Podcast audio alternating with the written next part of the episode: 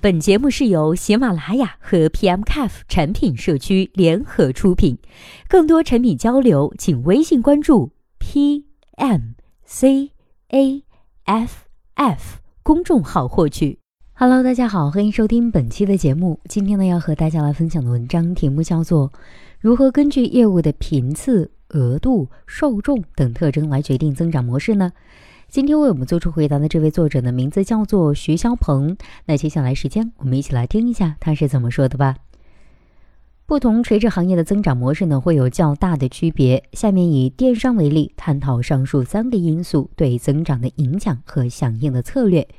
首先是一频次。电商消费的频次最大的影响因素是品类，其次是钩子产品设计，比如说限时秒杀、每日爆款、定期上新等等等等。第三呢是短时效的补贴手段，当然一些外部的触达手段，比如说各类提醒、活动、权益时效、降价、到货、库存紧张等等，以及社交传播都会对频次起到调节效果。从增长的角度来看，一端是开源，而另一端则是节流。频次影响更多的则是节流，也就是防止流失。当用户保持高活跃度时，流失的概率就会大幅度缩小。因此，可以考虑把部分获客成本转移到频次刺激的手段上。A. 考虑对高频品类进行适当的补贴，并进行强力消费引导，带动整体活跃度。B. 着力打造秒杀、每日爆款、上新等高频栏目。C. 通过利益告知来引导用户全方位打通和关注触达渠道，比如说 SMS、微信、EDM、App 推送，并以双赢方式推送与用户高相关的信息，拉动活跃度。D.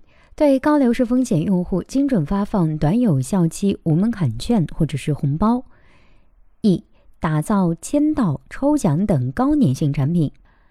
F 结合促销节日或者是社会热点设计活动，并打造社交传播产品来唤醒沉睡用户。这里呢要特别注意种子用户的选择和裂变的机制的设计，以最大化投资的 ROI。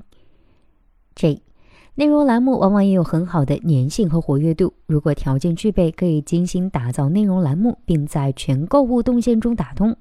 此外，深夜或者是周末的流量低谷，可以通过内容栏目的运营来召回用户。H 可以通过大数据建模分析，抓取在准确流失阶段并易于换回的用户，进行外部渠道触达，尤其是对于高价准流失用户，可以建立客服回访机制。I，对于新客分析自己的魔法数字，在多长时间内下几单可以达到相对稳定状态，建立任务或者是引导机制，让新客在 T 时间内完成 N 单，并进行适当的补贴，但要注意补贴应适度，否则可能会扭曲魔法数字。二，额度。也是即时消费金额。除了以上上述的消费频度，即为电商核心指标之一的客单价，这个维度的增长的关系相对间接，可以从以下方面进行思考：A. 客单价受品类特性影响较大，通常高单价品类的消费频次偏低，用户相对谨慎，除非有极强的平台的忠诚度，否则留存率也会相对的偏低。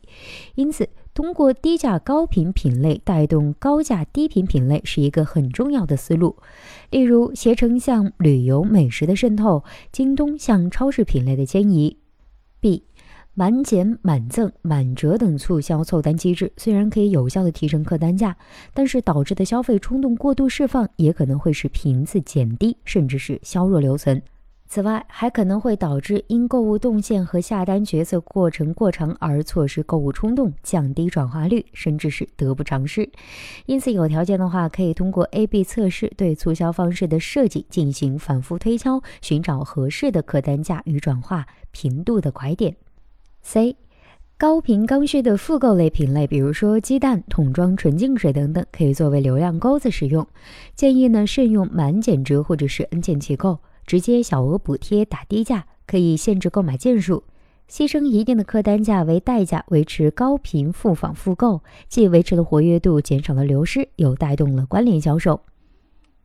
D，随着用户从 PC 端向移动端的迁移，访问购买频次显著提升，但客单价却随之下降。